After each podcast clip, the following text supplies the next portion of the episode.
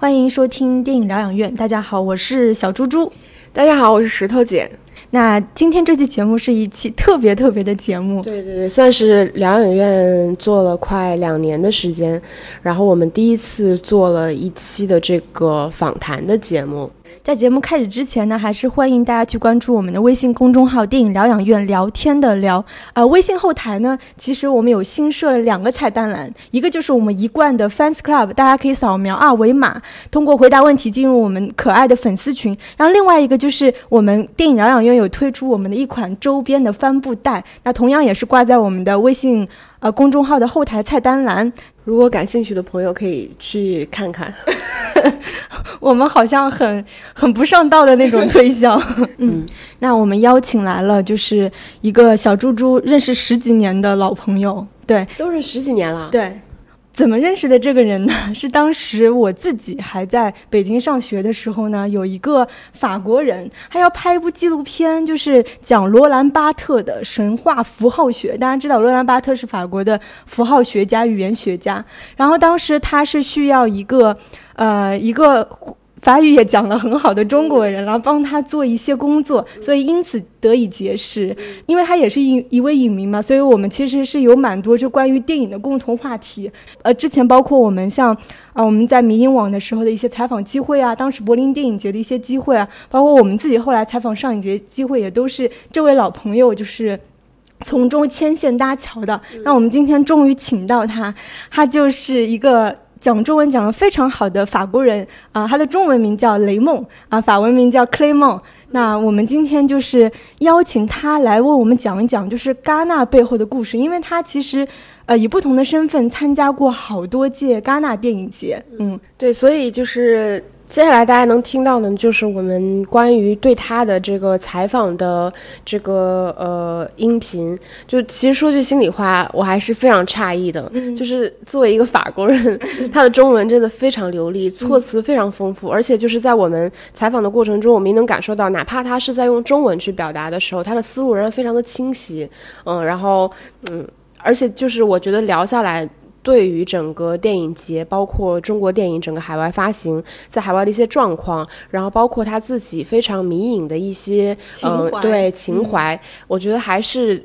有蛮多收获，还是非常有意思的。但是就是大家在听的过程中，可能也会就是需要适应一下，就是他的这个语速，嗯，包括可能需要分辨一下他的这个呃中文，然后英语，然后 参加法语这个交叉的这个部分。我觉得，但我觉得非常有意思。嗯，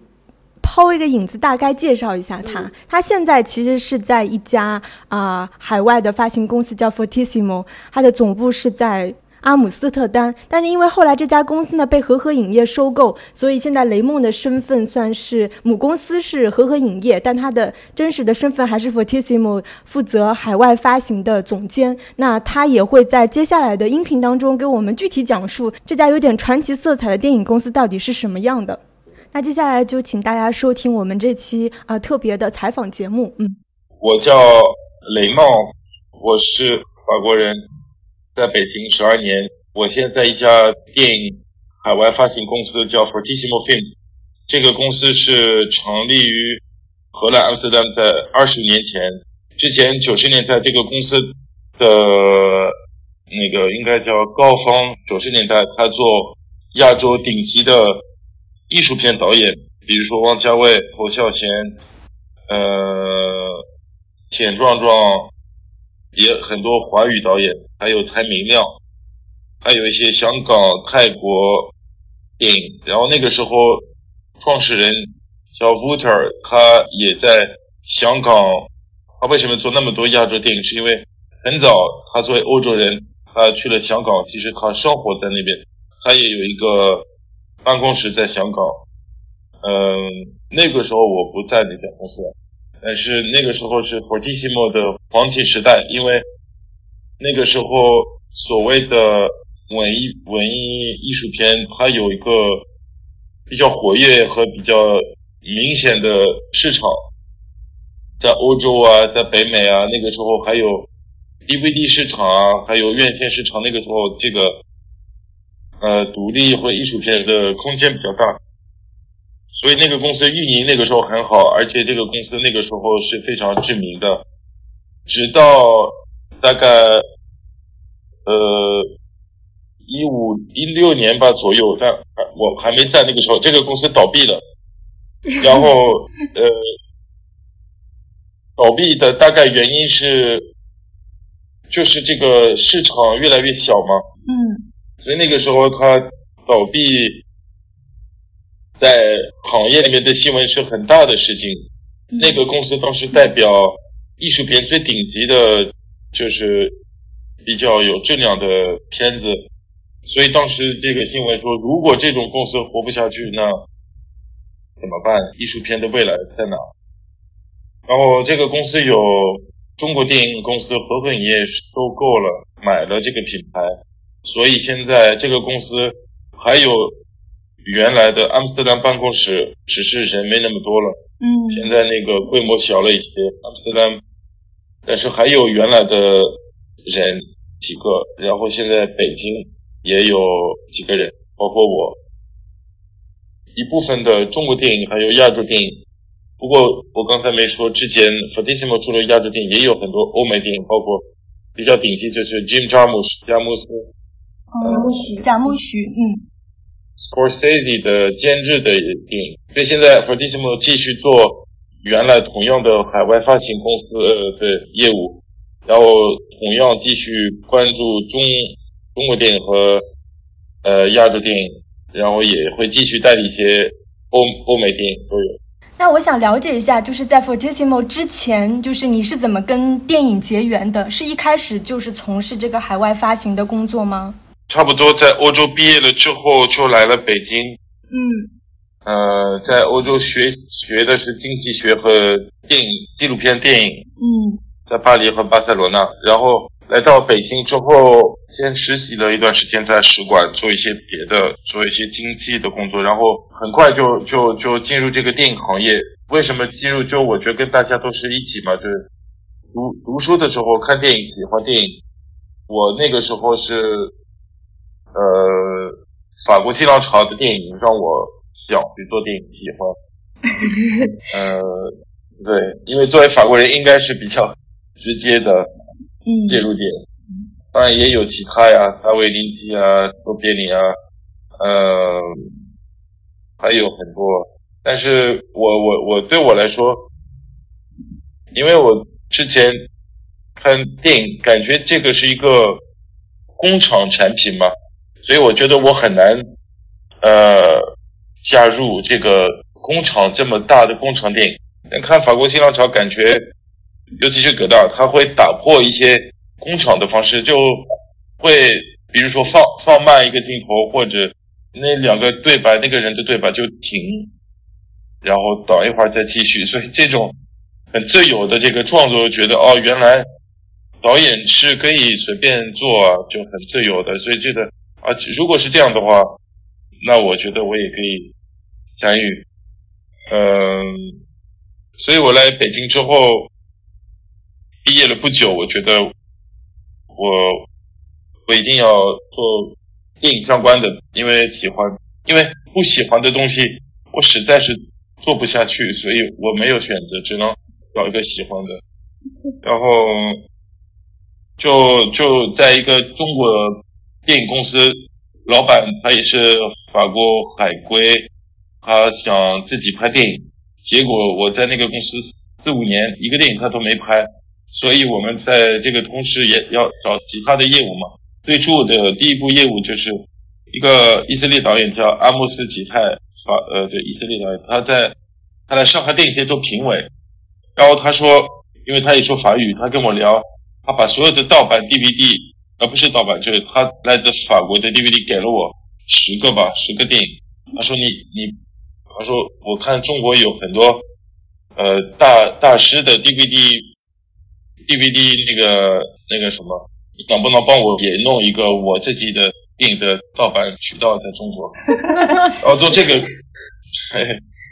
他他不考虑他的出品方，他考虑他自己，他希望他自己在中国这个大市场有一个曝光嘛。我说你有这个版权吗？他就忽悠了一点，说差不多吧。其实他没有，所以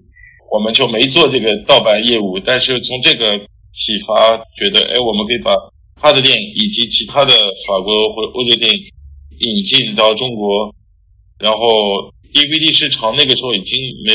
没太有，但是刚刚好优酷、呃新浪、搜狐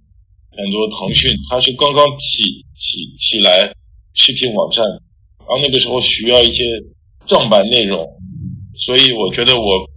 我不是第一啊，但是比较早开始跟那些视频网站做引进业务，就帮他们拿一些欧洲片。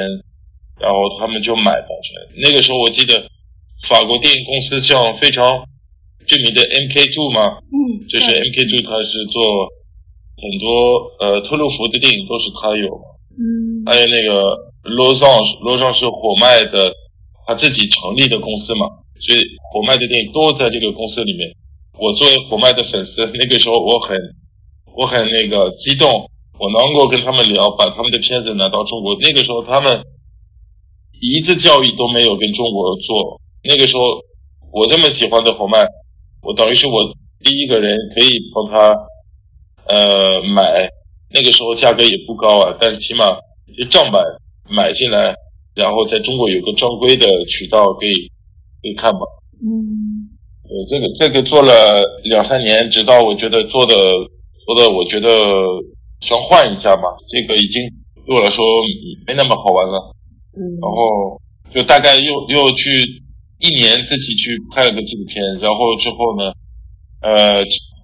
那个创业了一个公司，也做了一个中国电影在海外的推广，呃，包括这个辛宇坤的《西迷宫》，包括庞飞的《地下乡》，这些年轻导演，他跟我的年龄差不多，很年轻嘛，所以我觉得我跟他们有一点缘分，他们拍出来的。让我帮他们推海外，然后很有幸那两部去了威尼斯电影节，然后我也慢慢的跟威尼斯电影节做了他们的股股问，做他们的中国媒体的股问，所以做这方面的工作两年，然后又去了个美国公司，那个美国美国公司看了我我在做这些事情，让我继续做，但是现在就去给他们做，因为发工资多好，所以我去。做类似的工作，那个时候做的片子包括徐浩峰的《到北汤山》，但那个电影还没有在中国上映。那个时候我们去蒙特利尔电影节做一些首映啊、发布会啊，然后再之后就是就是和和找我做访记节目，嗯，然后这个访记节目对我来说做海外发行对我来说也是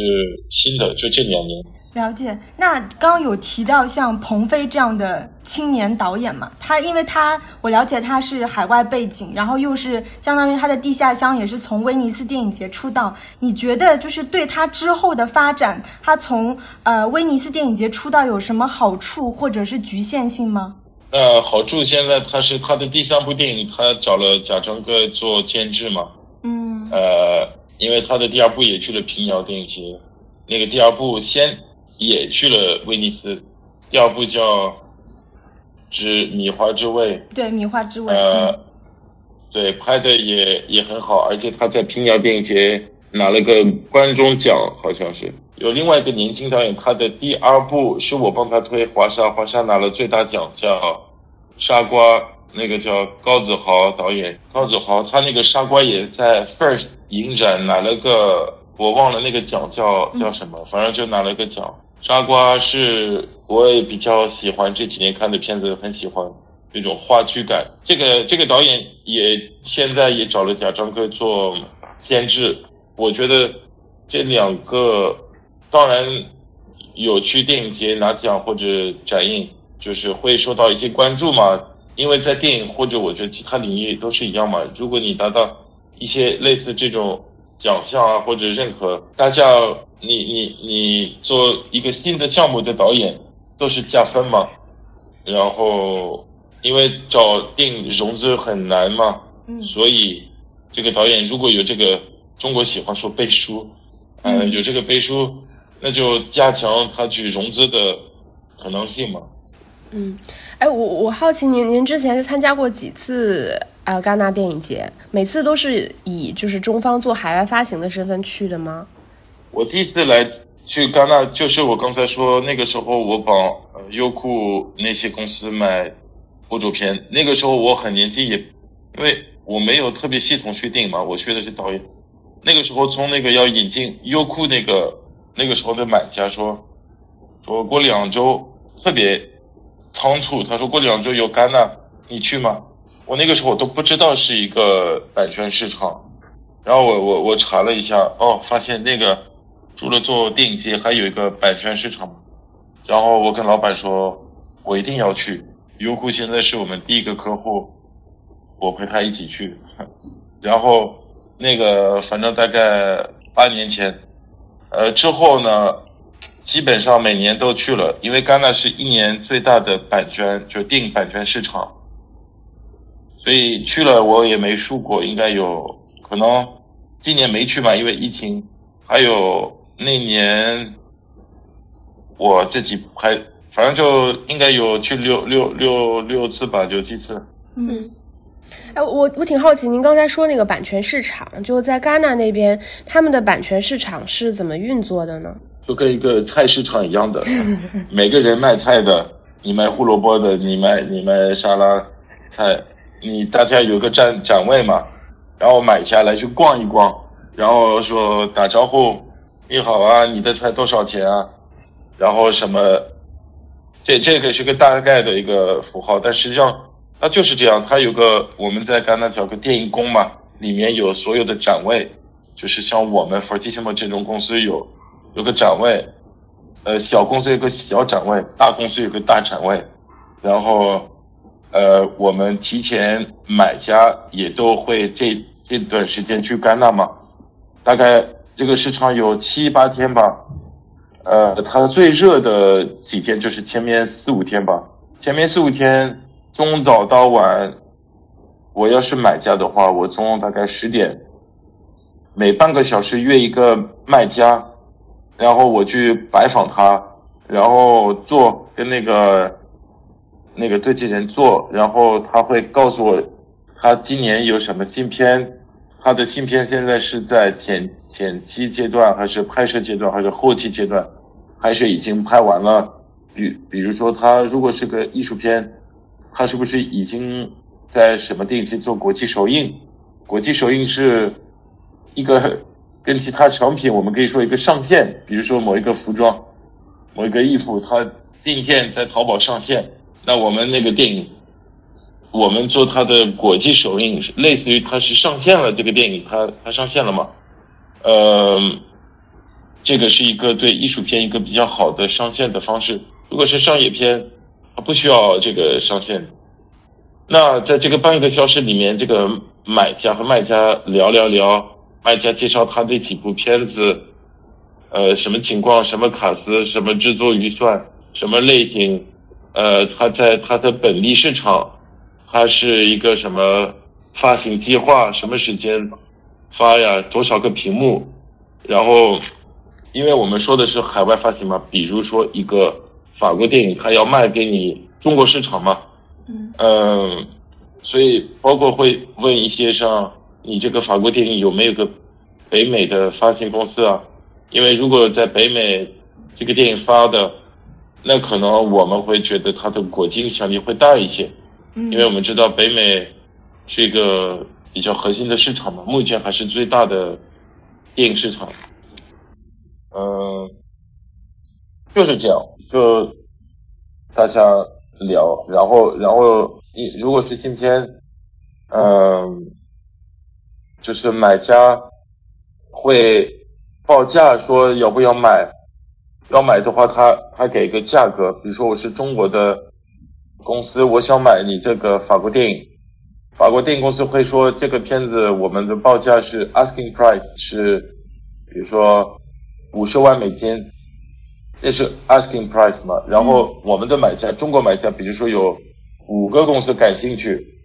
那这五个都会报个价格，不一定是五十万，可能说我说这你这个片我只能给你十万，那个公司我说我给你十二万，啊那个说二十万，那之后这个卖家法国公司会。会选一家，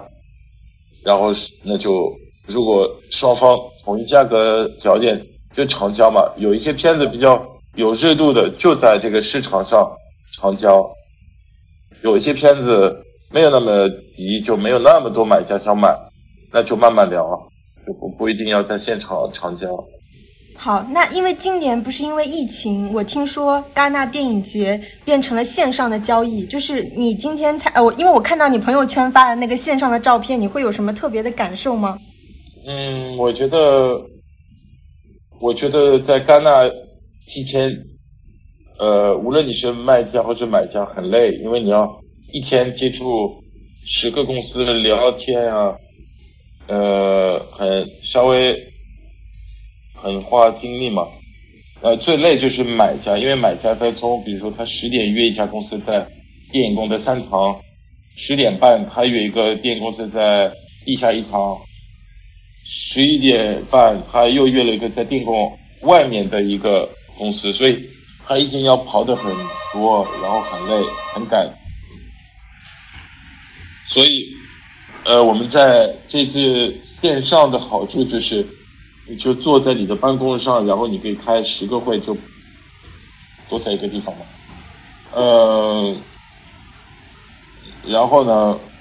我觉得这个还有一个好处，我觉得真正想跟你在线上视频会议的公司，现在买我作为卖家，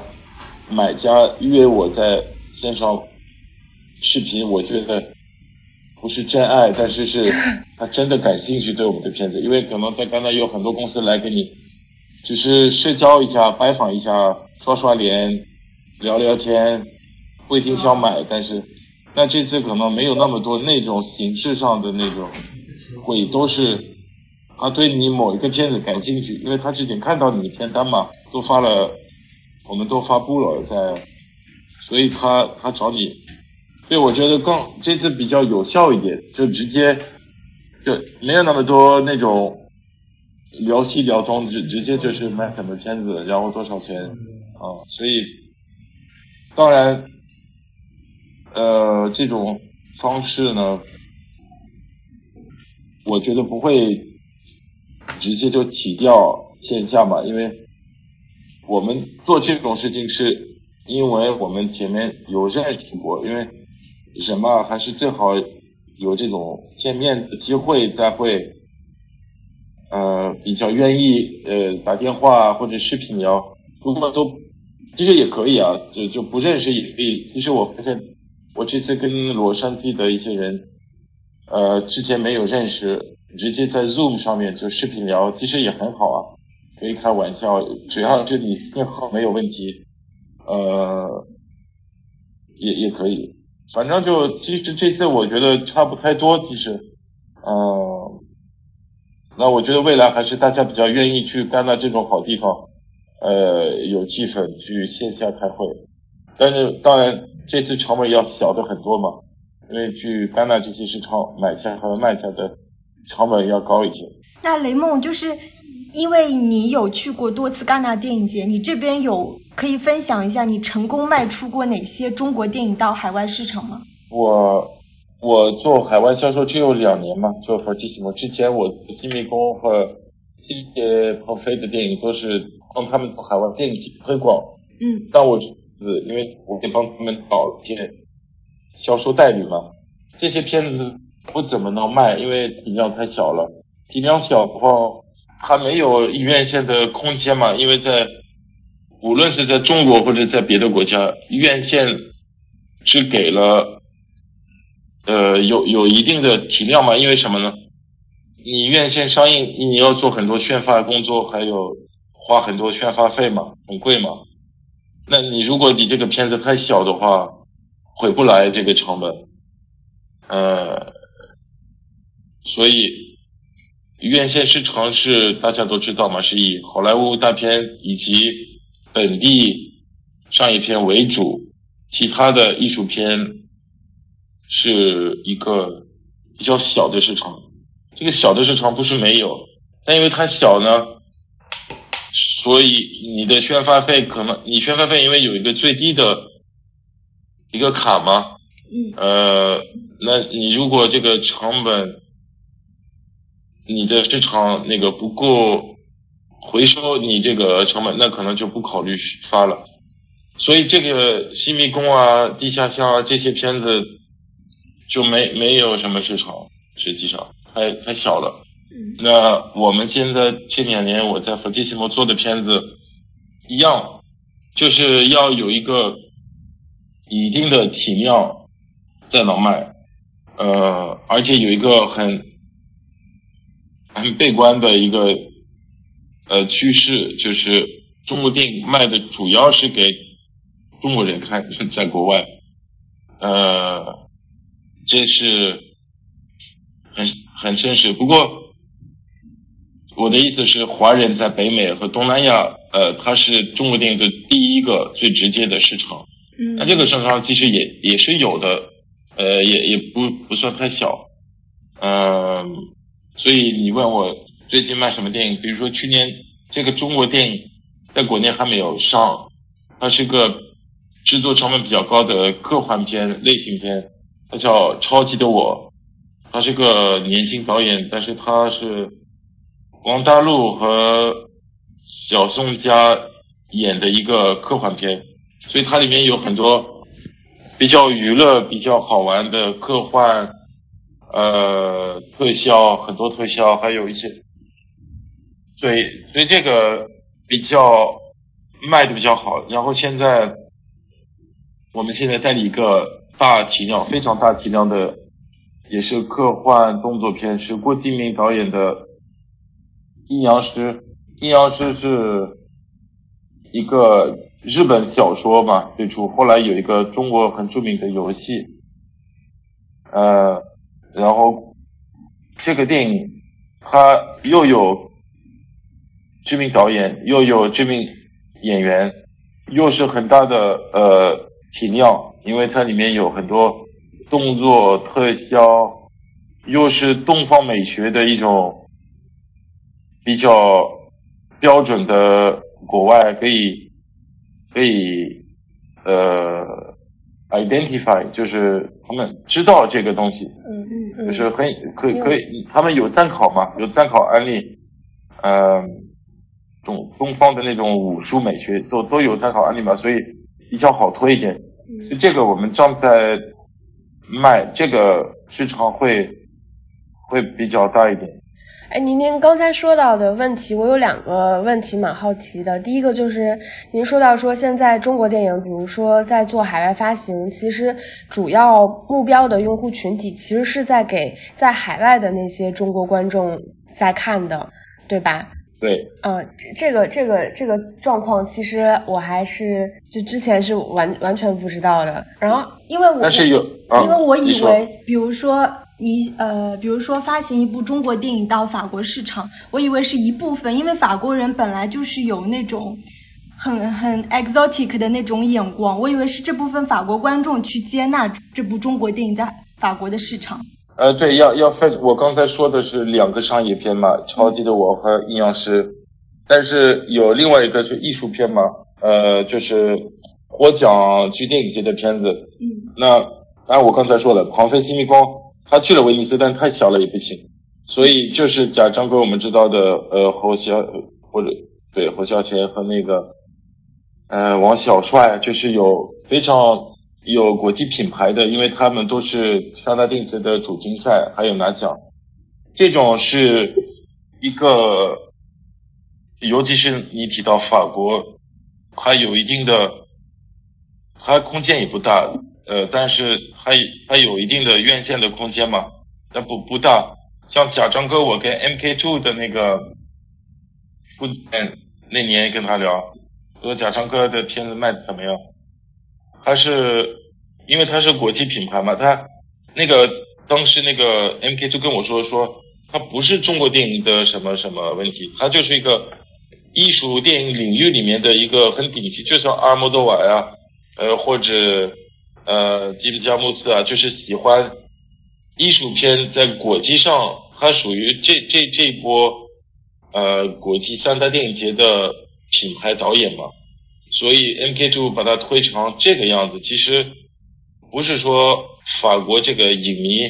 特别喜欢中国电影，他就只去看王小帅和刁亦男和贾樟，他不是他，他去看这种片子，他也会去看墨西哥片，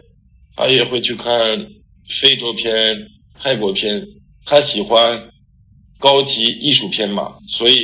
所有这些三大获奖片都会去看，所以因为贾樟柯、王小帅他是属于有一定的导演风格、导演制度，呃，叫什么？呃，调度，他的美学很特别啊，然后被外外媒都很认可，他有很高级的品牌，所以会有观众去看。然后你刚才提这这种片子，对，这种片子是海外外国观众会看，呃，尤其是法国观众。然后像我们公司也去年呃那个参与出品汪小帅的《地球天长》。那个一航不是我们佛吉西莫做海外代理，是另外一个德国公司叫。那个片子卖的也不错，然后我知道的是，它整个海外销售的钱一半是法国出的。法国法国公司在柏林看这个片子还没有获奖之前特别喜欢，我法国的老家的家人也都很喜欢，我也不知道为什么，还还不错嘛这个电影，但是呃不知道为什么法国。专门都特别喜欢，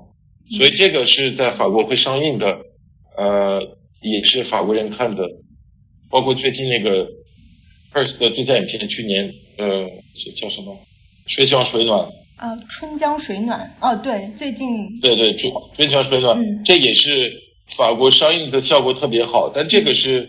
可能三年就那么一个案例了，因为他导演是第一部嘛，嗯，当然他也去了戛纳，所以有帮助，以及。法国媒体特别喜欢这个，在法国是最关键，就是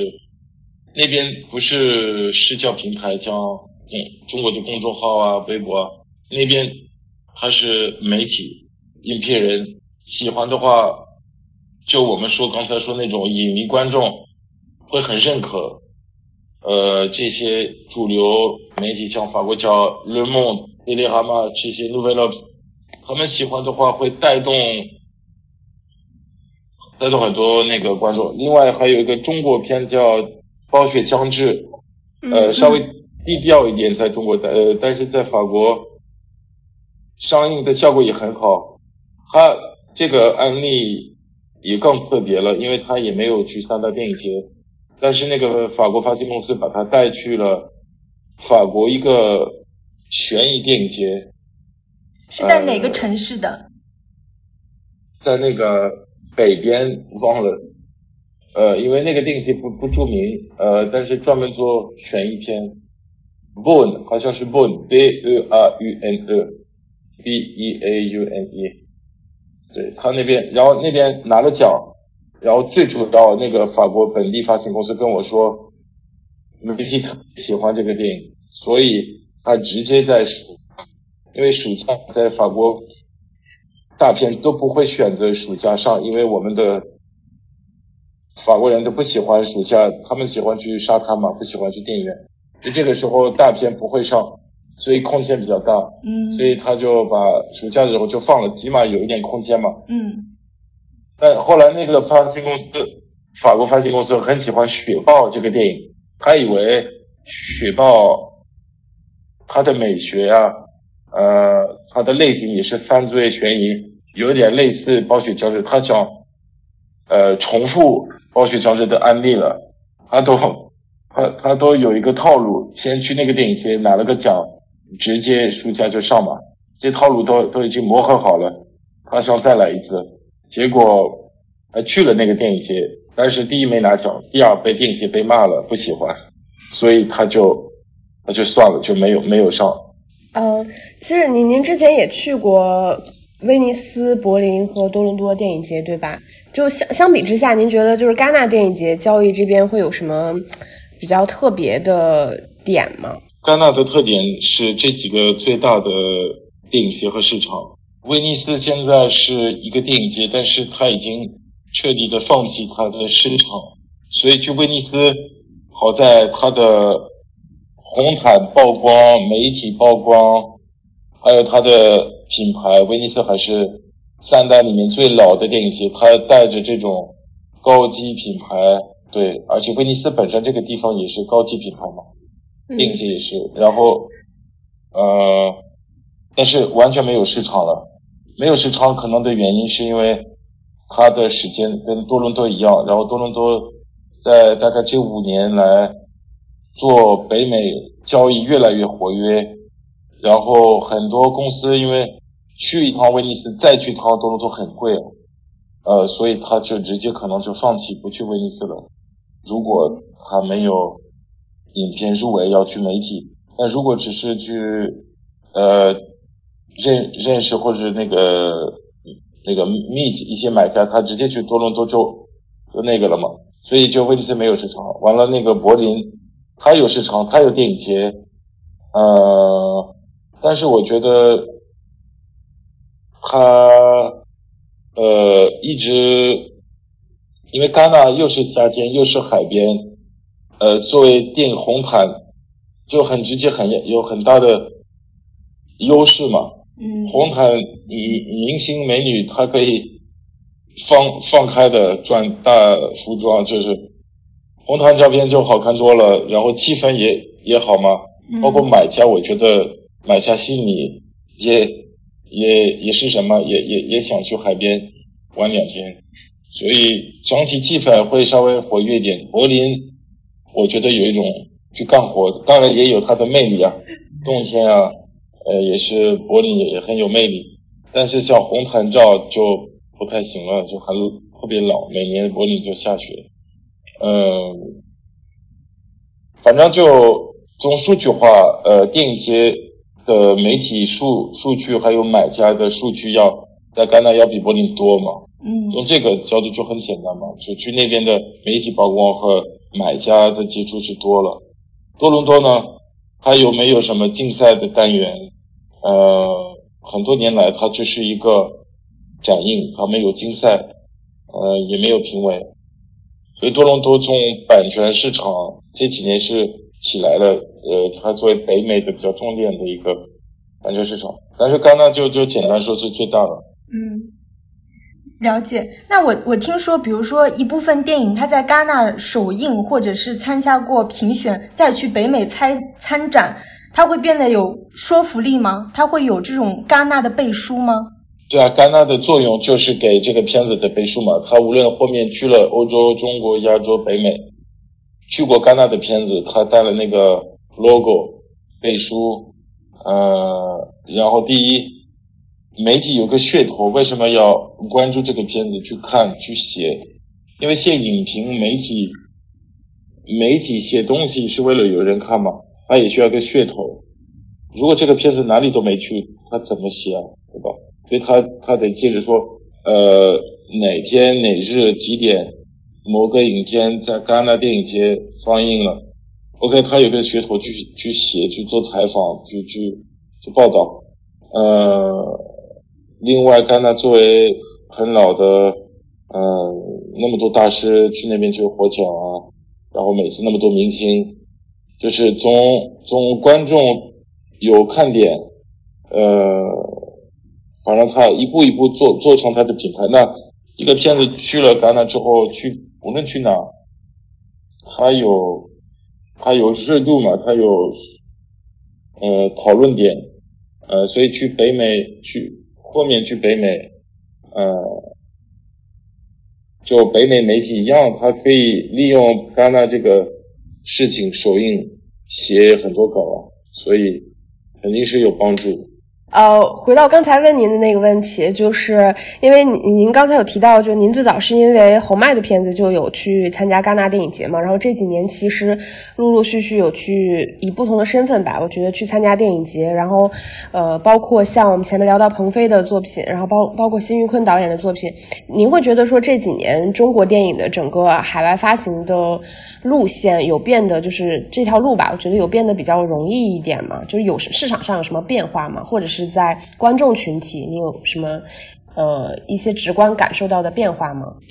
现在的大趋势是是非英语片，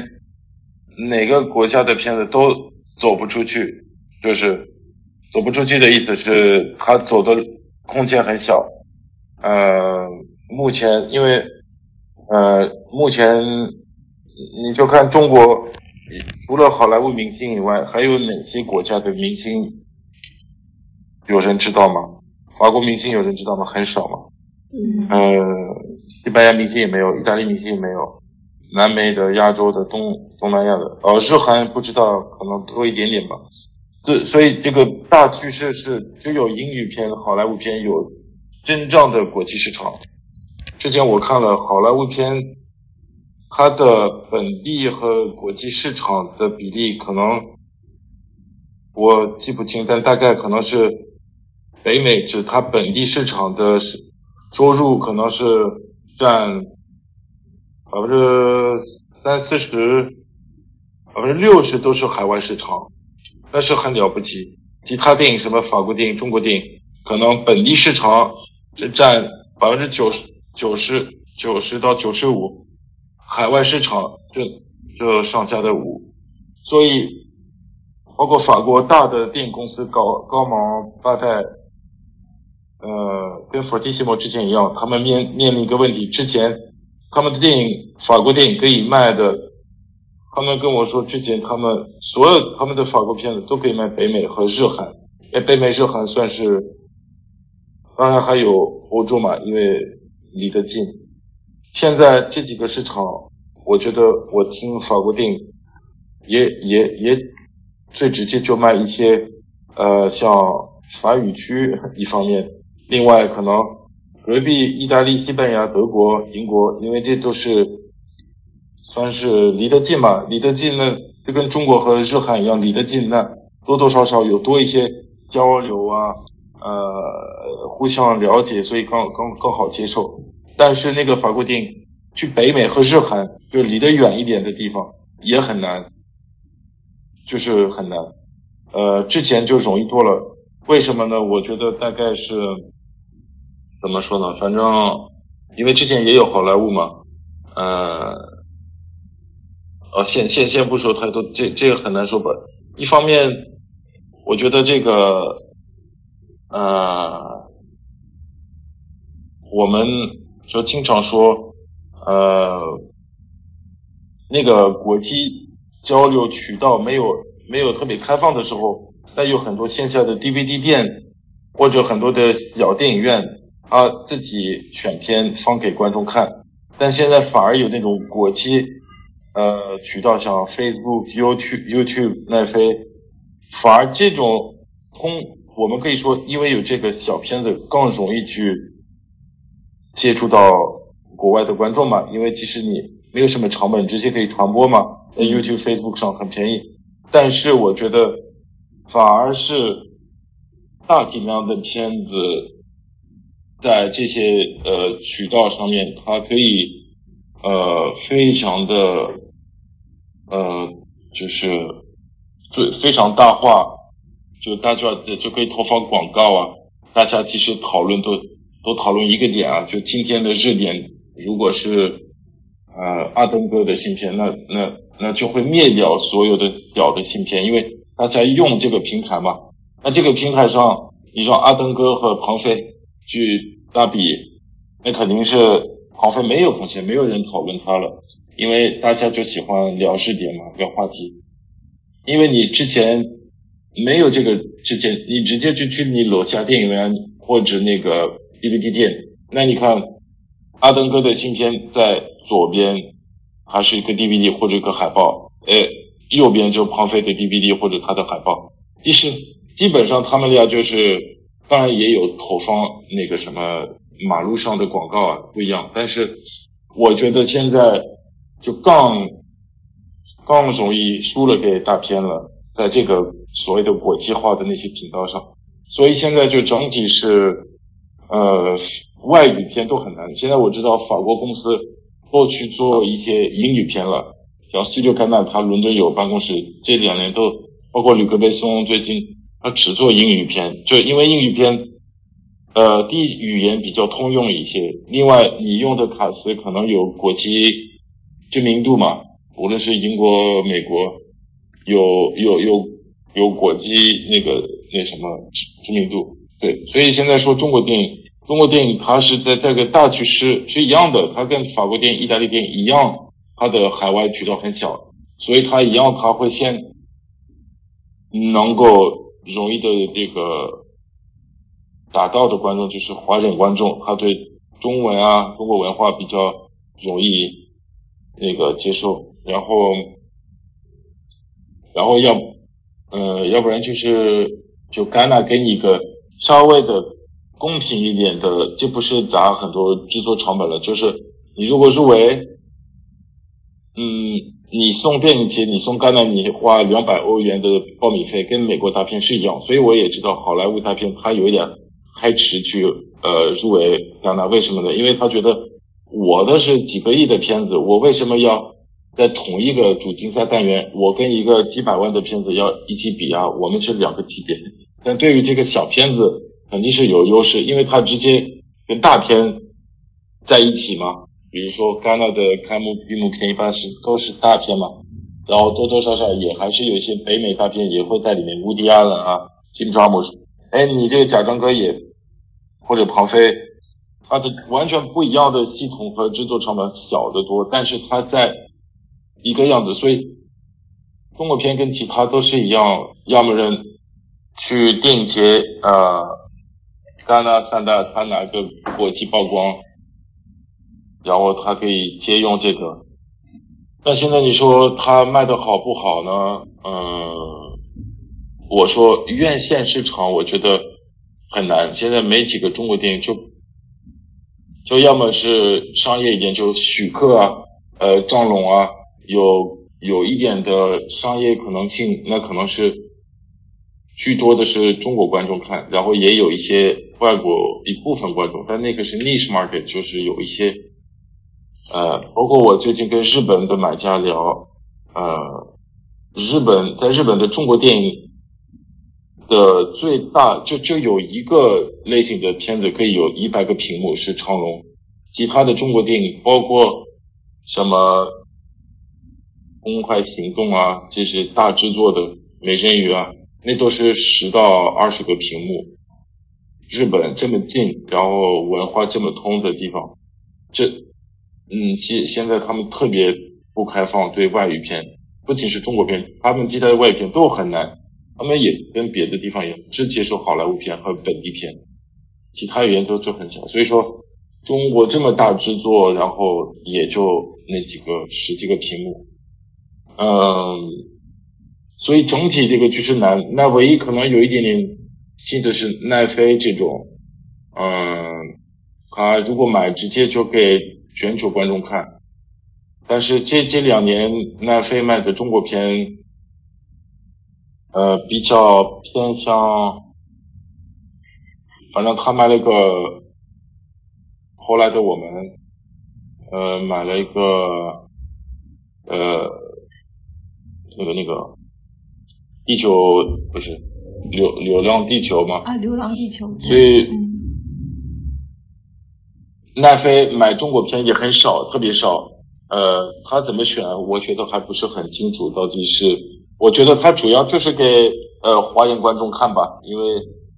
我最近跟他们聊，他们也知道中国片主要就华人观众看，所以他们会买一些在中国大陆有很大的热度嘛。这样就是华人都会感兴趣看。好，对，所以我对大概是这样。好，我最后问一个问题啊，就是你现在你自己有比较喜欢的中国的年轻导演吗？或者你比较看好，觉得他未来发展会比较好的？呃，对，每次问这个问题很难马上想起，但是，嗯，我们代理个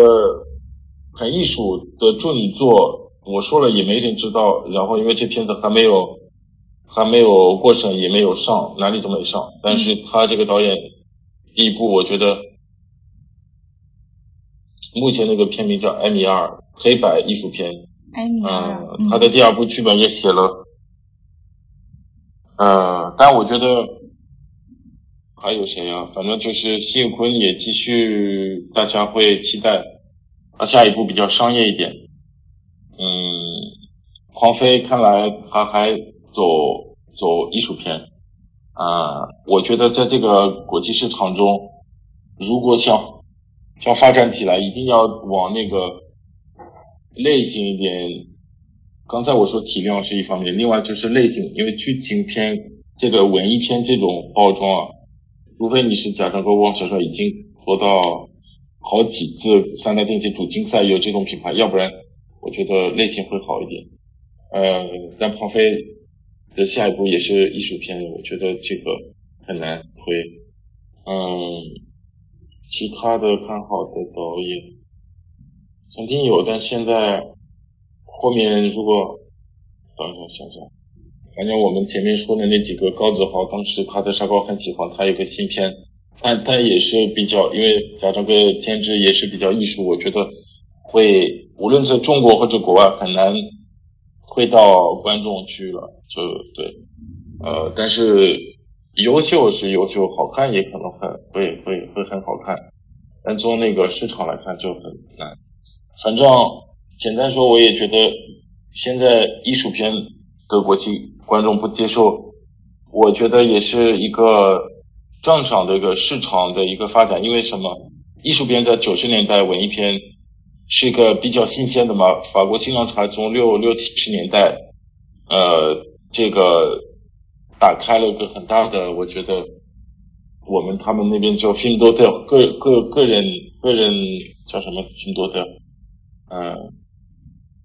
反正是说艺术片吧，一个这个新的，我们可以说，比如说一个 iPhone 买，一个新的 iPhone，但这个产品你不能一直同样做 iPhone 六 iPhone 六。到一个点，观客户他没有那么多期待欲望，嗯，我们这个资本主义都是要呃创作创意，然后让消费者一直期待。那我个人觉得很多文艺片到现在还去三大电影节都是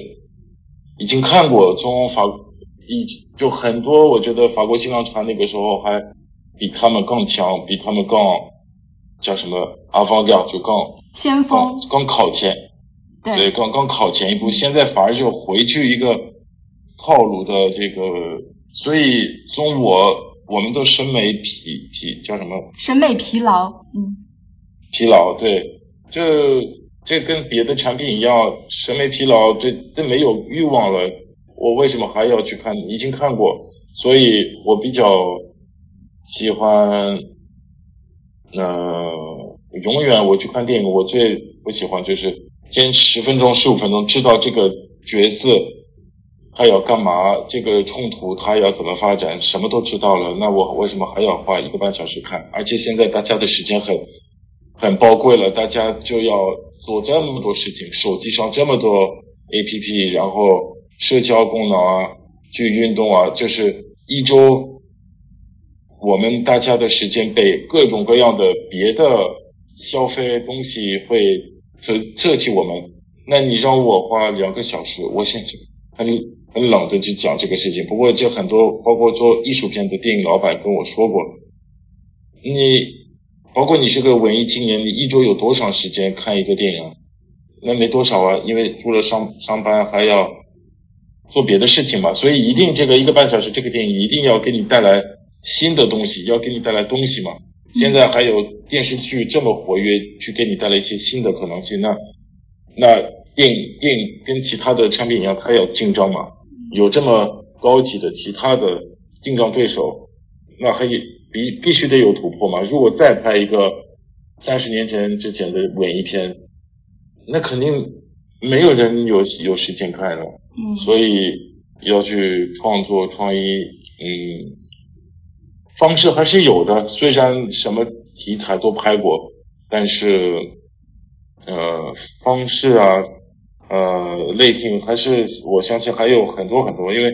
还是那个这个时代内容重要嘛，大家愿意呃学习娱乐玩，所以呃很多新的幽默，因为我们的世界也在变，所以你的题材也有新的题材可以聊。方式也一直可以创新嘛，艺术一直应该是一直可以有，对，但正好是有一些突破。好好，谢谢雷梦，谢谢雷梦跟我们分享了这么多有趣的观点。好的，谢谢谢谢你们，谢谢谢谢，我感觉收获特别多。对，好，那听完了雷梦就是这么多精彩的分享，他。包括他对现在全球艺术电影的市场的一个看法和观点，其实我跟石头姐在听的时候也是。怎么说也是捏一把汗吧。嗯，我觉得主要会有一些很新鲜的东西在给我，因为其实我们毕竟不是在从事整个呃电影发行这一块的内容，甚至是海外发行。其实，所以对这个领域的一些细节，我觉得其实对我来说是一些盲点。尤其是他提到说，那现在可能。因为它发行的电影其实分成两部分嘛，一部分是艺术片，一部分商业片。那其实可能偏商业片的部分，海外发行其实对标的是。真正在海外的这种呃说着华语的呃受众群体，其实这个是我之前就没有去深想的话题，所以听他分享了之后，我会觉得收获真的还蛮多的。而且你看得出来，他无论是对市场还是对呃整个电影，包括对导演，其实都有非常多自己的想法见解。嗯，因为我认识他这么多年，我们每次聊天的时候，他一直给我的感受是他不喜欢随大流，所以当时其实是有。一些国内特别大、特别好的商业公司、商业电影公司去找他做一些工作的时候，其实他都拒绝了。所以他一直以来，虽然他对全球艺术电影的前景表示堪忧，但是你看得出他的工作一直是在支持和扶持这些艺术电影，无论是中国的还是海外的。嗯，那我们这期节目差不多就这样，感谢大家收听，那就下期再见，拜拜。